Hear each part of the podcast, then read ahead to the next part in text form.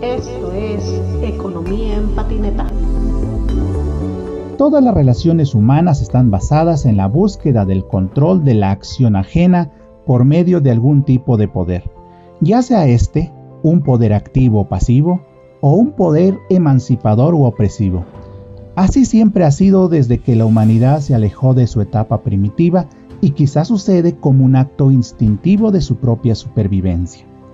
En la definición moderna, legitimada en la ilustración del siglo XVIII, tenemos que el ejercicio del poder es el fenómeno que determina a la realidad social, realidad que se construye a partir de modelar las conductas y el pensamiento de los individuos en torno a un objetivo en común, la cohesión social.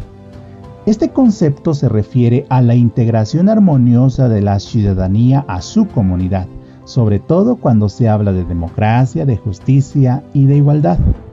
Pero la realidad es que ningún país del mundo, en ninguna circunstancia, ha alcanzado una sociedad plenamente democrática, justa e igualitaria. Y no ha sido solamente por la falta de intención, sino porque la naturaleza del ser humano es buscar tener el poder para sujetar la acción del otro, lo que evidentemente lo hace contradictorio en sí mismo. Hegel explicó brillantemente que esa contradicción que sucede al interior de la esencia de cada objeto lo lleva a reproducirse sin cesar, transformándolo por uno nuevo. Así se explica dialécticamente la ley de la unidad y la lucha de contrarios. Ahora bien, por más que se quiera ocultar, no se puede negar que el materialismo histórico es la propuesta teórico-metodológica por excelencia para comprender la acción humana. Y ese método explica la dialéctica de la igualdad, la dialéctica de la justicia, la dialéctica del poder y más, que terminan confirmando la tesis con el que empecé este comentario. Todo podría acabar en teoría solamente, el problema es que en el mundo somos casi 8 mil millones de personas, cada uno respondiendo a su propio instinto de supervivencia, buscando siempre despojarse del yugo de uno y enyugar al otro. En este escenario, ¿cómo hacen los que tienen más poder para someter óptimamente a las masas del mundo? Claro, con estrategias de manipulación. Así, las masas no descubren la manera en que son controlados por las élites. Es más, hasta lo dudan y a veces hasta lo niegan. En 2002, bajo la firma de Sylvain Timsit, se dio a conocer en la página city.net 10 estrategias comunes de manipulación mediática de las masas de las que todos los días encontramos ejemplos en las acciones de los que ostentan algún tipo de poder económico, de gobierno y hasta religioso. El documento está basado en otro publicado en el libro He aquí un caballo pálido de Milton William Cooper y se enumeran así. 1. Estrategia de la distracción, que consiste en hacer de los temas frívolos toda una discusión con el fin de distraer a la sociedad de los temas de verdad importantes.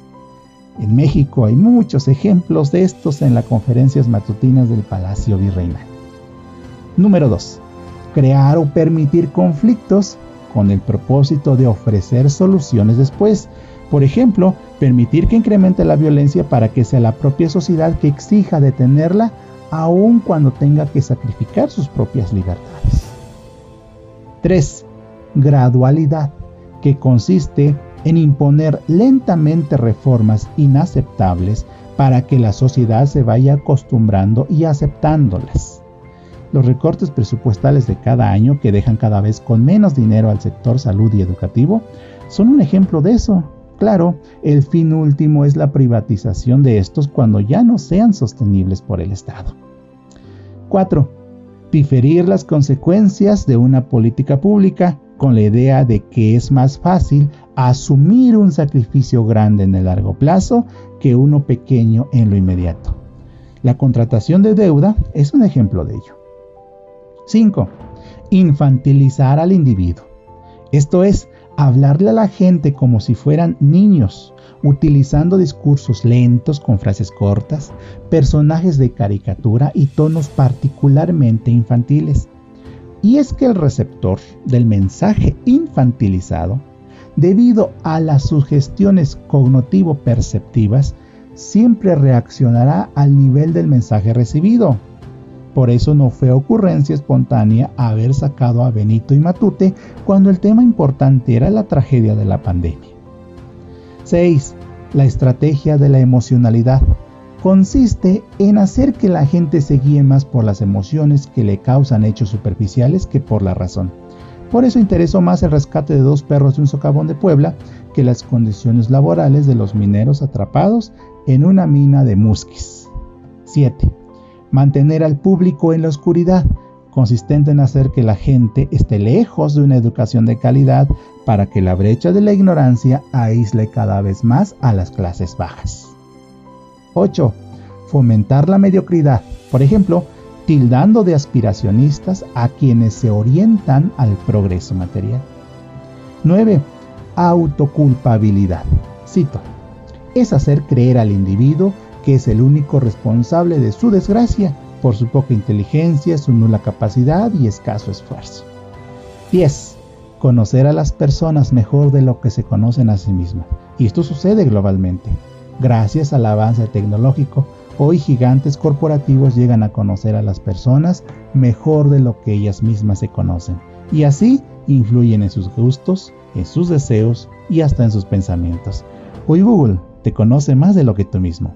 Soy Luciel González y esto fue Economía en Patineta. Economía en Patineta.